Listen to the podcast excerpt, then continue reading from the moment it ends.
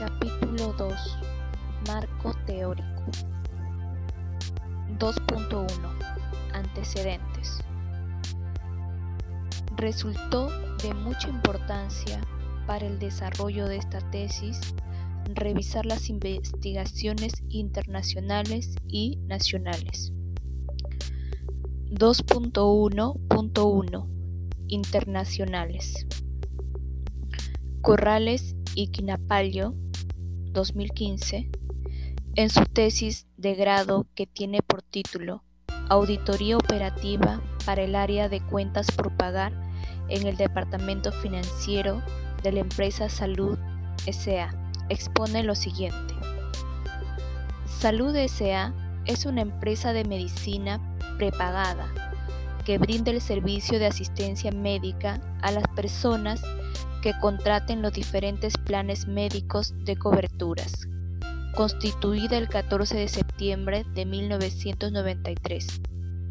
Además, en el año 2012 se implementó en la oficina de Guayaquil un sistema contable en el área de cuentas por pagar del departamento financiero denominado Dinámico Alfa. El mismo que de acuerdo a lo manifestado por la jefatura del área de cuentas por pagar, en conjunto a sus asistentes, presenta diferentes falencias en el registro de las transacciones ejecutadas diariamente. Adicionalmente, la empresa no cuenta con procedimientos establecidos.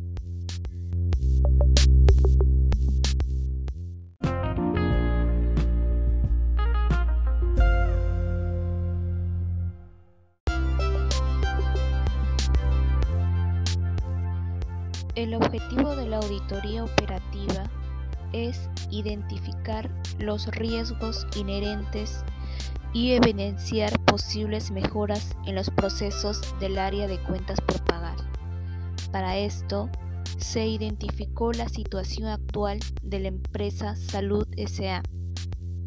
En cuanto a su gestión operativa, se analizó de manera integral la documentación, soporte para el registro de los asientos contables para obtener el eficiente respaldo de los comprobantes financieros, evaluando el control interno actual basados en COSO 1.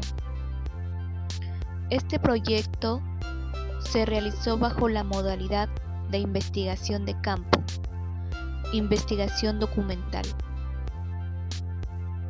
Para la recopilación de información se implementó la metodología de la investigación cualitativa basada en la observación, entrevistas y reuniones con los miembros de la jefatura del área de cuentas por pagar. Este proyecto da como resultado sugerencias detalladas en este proceso evaluativo, los que servirán de base para la mejora de los procesos del área, exhortar a la actualización de un manual de procedimientos formal que cumpla con las necesidades y expectativas de la empresa, con el fin de mejorar el control interno del área de cuentas por pagar, para así cumplir con los objetivos institucionales y mitigar los riesgos identificados a los que se encuentra expuesta. El objetivo general de su estudio es desarrollar una auditoría operativa en el departamento financiero de la compañía Salud SA para la mejora continua y por medio de esta someter a evaluación la necesidad de la formalización de los procesos en el área de cuentas por pagar con miras al cumplimiento de objetivos departamentales e institucionales y fortalecimiento del control interno. La metodología aplicada para recolectar los datos fue entrevista de información general aplicada a la jefatura del Departamento Financiero de Salud SA, Guayaquil Cuestionario dirigido a los asistentes del área para la recopilación de datos. levantamiento de información física, verificando los soportes de los pagos y narrativa del proceso actual de cómo se archivan los documentos en cuentas por pagar y tesorería. Ficha de identificación de fortalezas, oportunidades, debilidades y amenazas. Cuestionario dirigido al personal revelonado con el área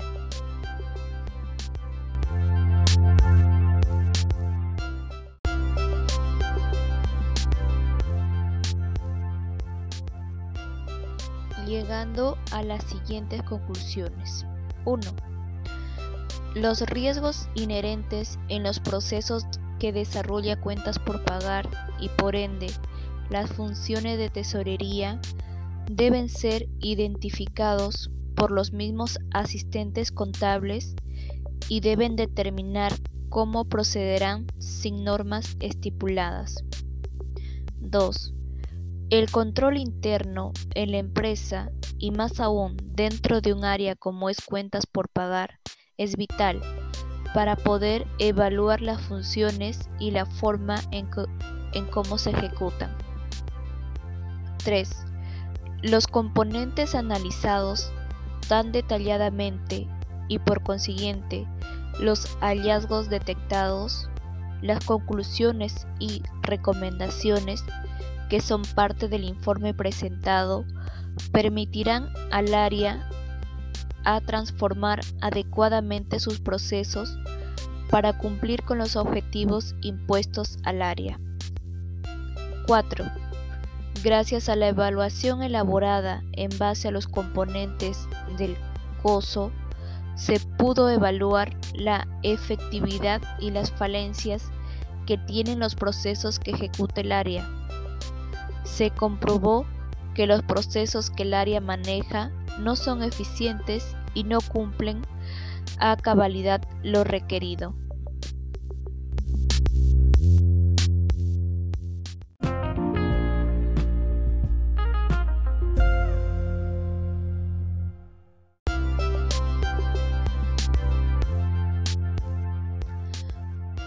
Chaparro 2014, en su investigación importancia del control interno en el proceso de compras y cuentas por pagar de las empresas multinacionales en Colombia, sintetiza su trabajo en su resumen.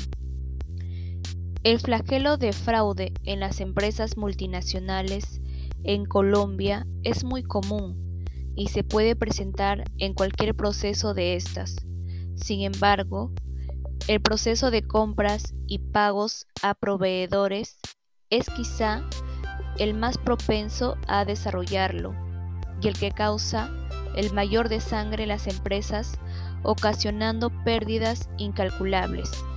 Es por esto que se hace necesario tratar este tema con mayor profundidad y detenimiento, en busca de encontrar herramientas eficaces que permitan reducir en gran medida los impactos, llegando a las siguientes conclusiones.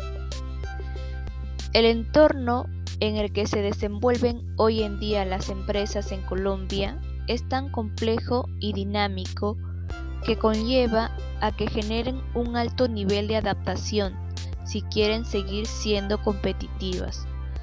Por lo anterior, se detecta la necesidad de una mejora en los controles, específicamente en el proceso de compras y pago a proveedores.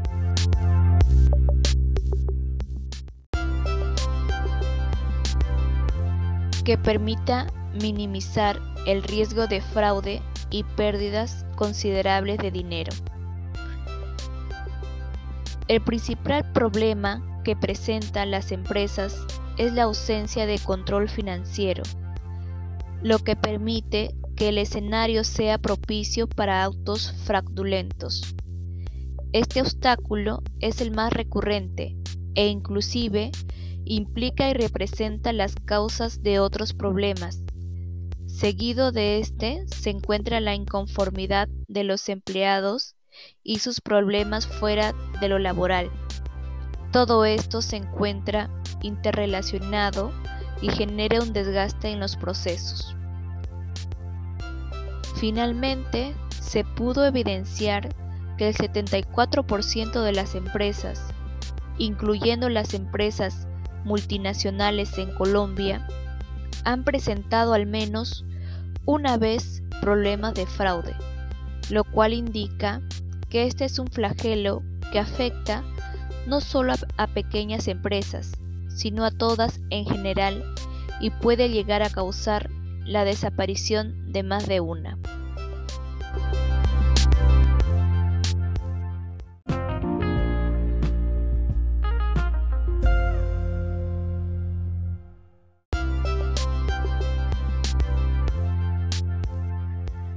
Novoa 2018, en su tesis Contribución de la Unidad de Auditoría Interna al proceso de toma de decisiones al interior del gobierno regional del Bío Bío, un flagelo, tenemos que la presente investigación tiene por objetivo determinar la contribución de la unidad de auditoría interna al proceso de toma de decisiones al interior del gobierno regional de Biobío.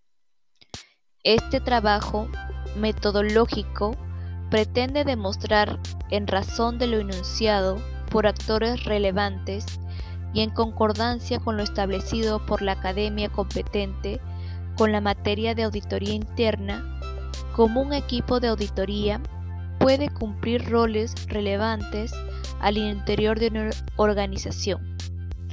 A lo largo de la investigación se abarcan diversas temáticas que permiten contextualizar el trabajo realizado y que definitiva tienen directa relación con la función de auditoría interna y la toma de decisiones.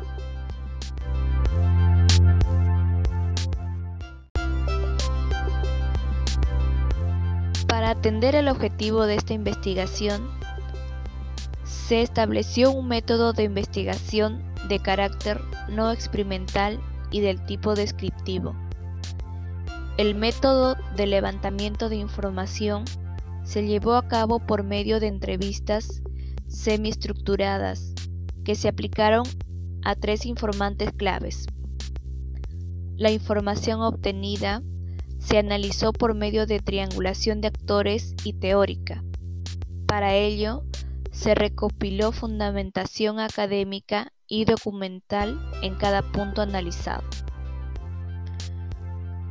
Como resultado del trabajo metodológico realizado, se determina que la principal contribución de la unidad al proceso de toma de decisiones se materializa en la visión transversal del servicio que posee la unidad, lo cual permite ejercer una asesoría estratégica.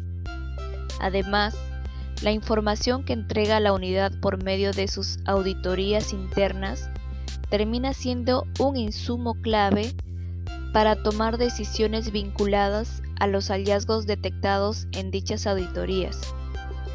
Sin embargo, finalmente se han detectado falencias las que nacen como consecuencias de una unidad que en el pasado no cumplía a cabalidad sus funciones, afectando al actual equipo de auditoría, principalmente en relación a generar un valor agregado en todos los niveles jerárquicos del gobierno regional del Biobío.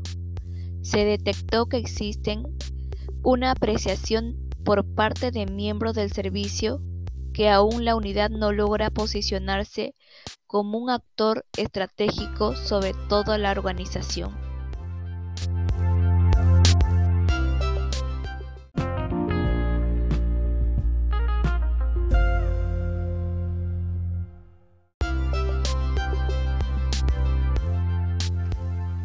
Bericierto, Noah y García, 2015, en su artículo científico diagnóstico de la situación existente en el subsistema de cuentas por pagar en la Universidad de Cienfuegos. Resumen que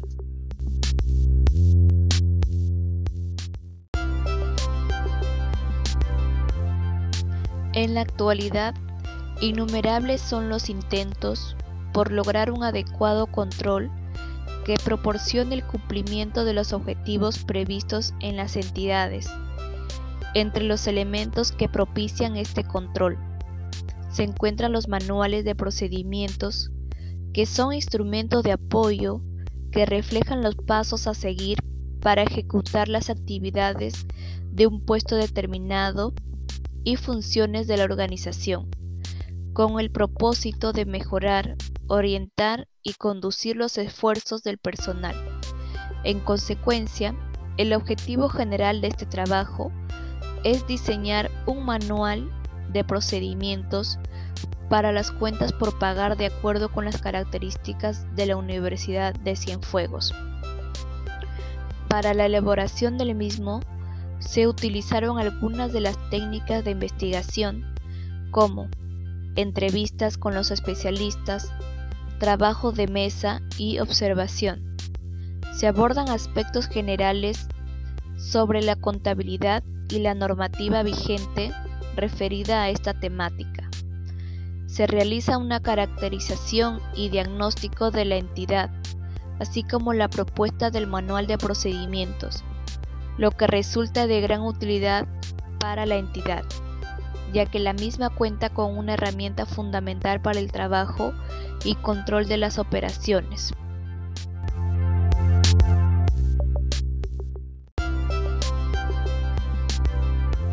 Concluyendo que 1.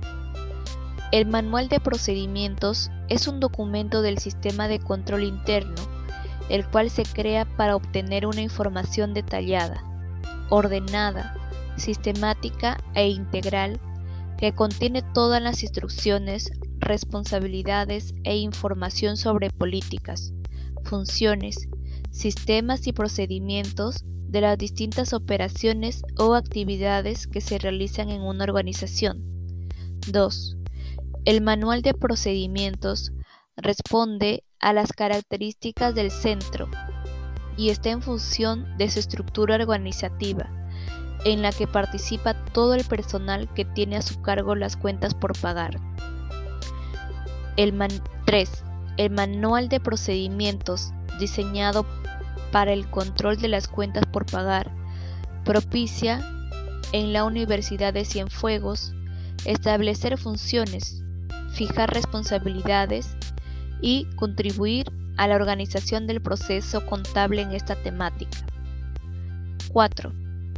Mediante el criterio de expertos se pudo comprobar que el manual diseñado da respuesta al problema señalado en esta investigación cumple con el principio básico de fijación de responsabilidades, la resolución 60-011 norma del sistema de control interno, lo cual fortalece el control de dichas cuentas y posibilita además la adecuación de la guía de control interno en la entidad. Es de importancia su actualización periódica. Constituye una necesidad para continuar perfeccionando el control interno atemperado el desarrollo económico administrativo de la entidad.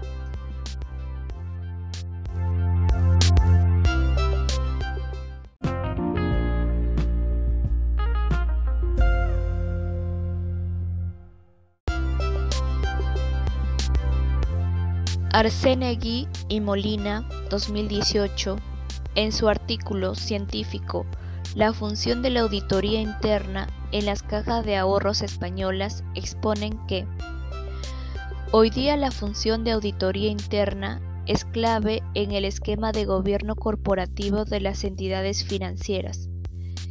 Esta investigación tiene dos objetivos.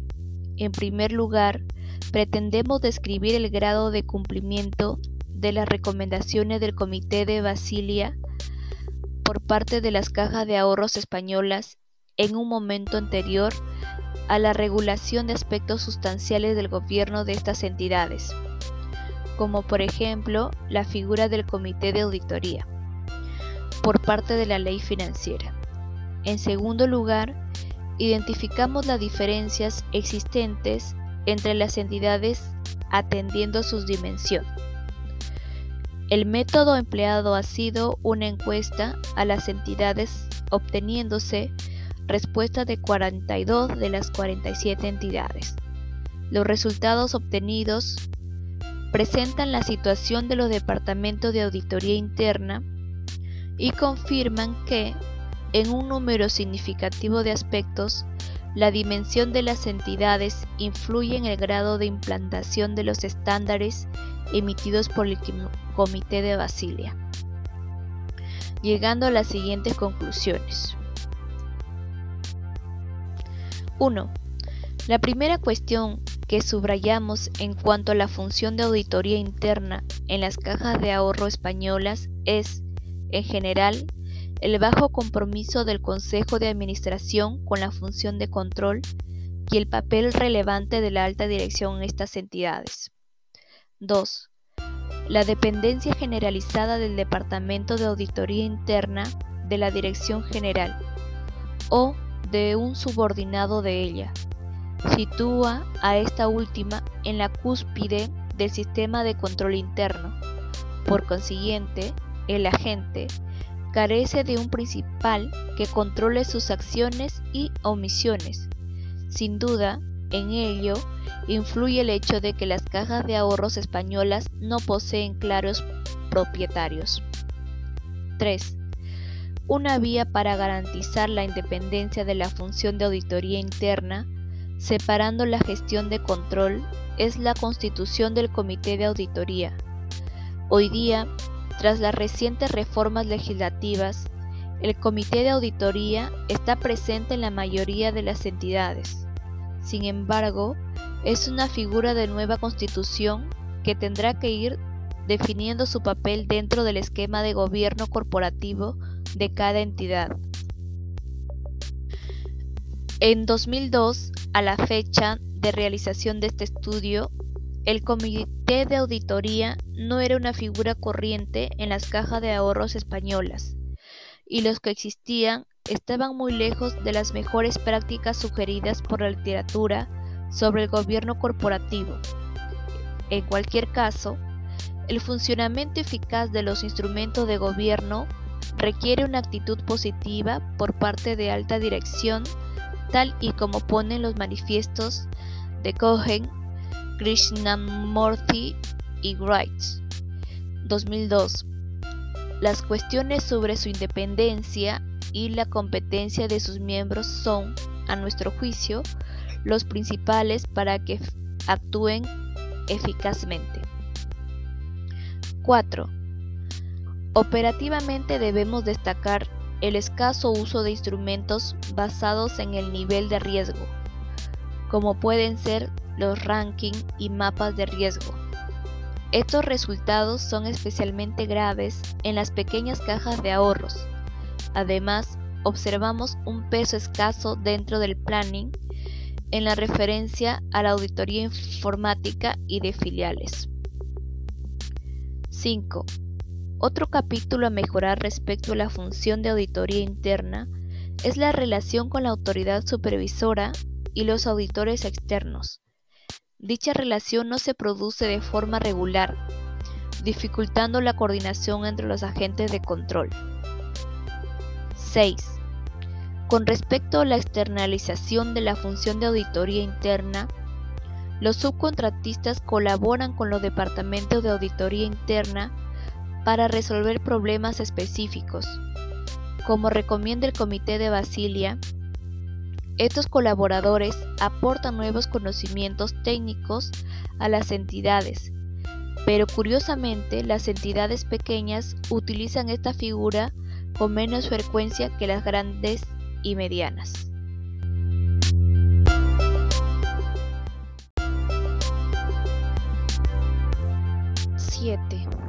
Finalmente, hemos observado varias diferencias significativas debidas al tamaño de las entidades en temas como el compromiso del Consejo de Administración, el porcentaje de auditores por empleado, la práctica de la rotación, la participación en la reorganización y establecimiento de procesos, la existencia de un mecanismo para analizar las incompatibilidades de los trabajadores asignados al personal de auditoría interna, la auditoría del grupo y filiales y las prácticas de externalización de auditoría interna.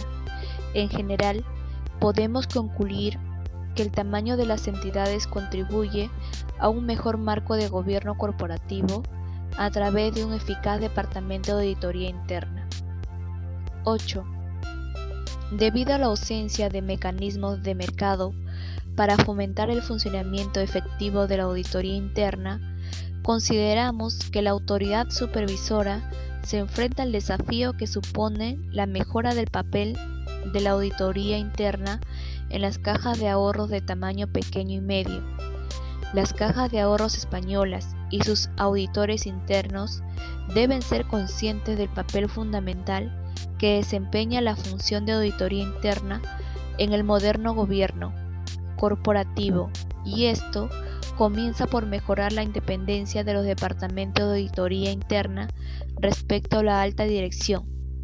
Finalmente, estos departamentos deben incrementar la calidad de su trabajo desarrollando instrumentos de detección de riesgo. 9. En nuestra opinión, existen dos posibles extensiones a este trabajo.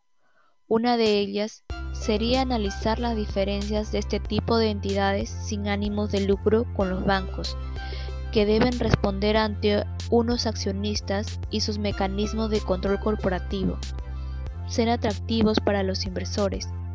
La segunda trataría de analizar la evolución experimentada en las entidades españolas como consecuencia de la regulación reciente en materia de comités de auditoría y recogida en la ley financiera.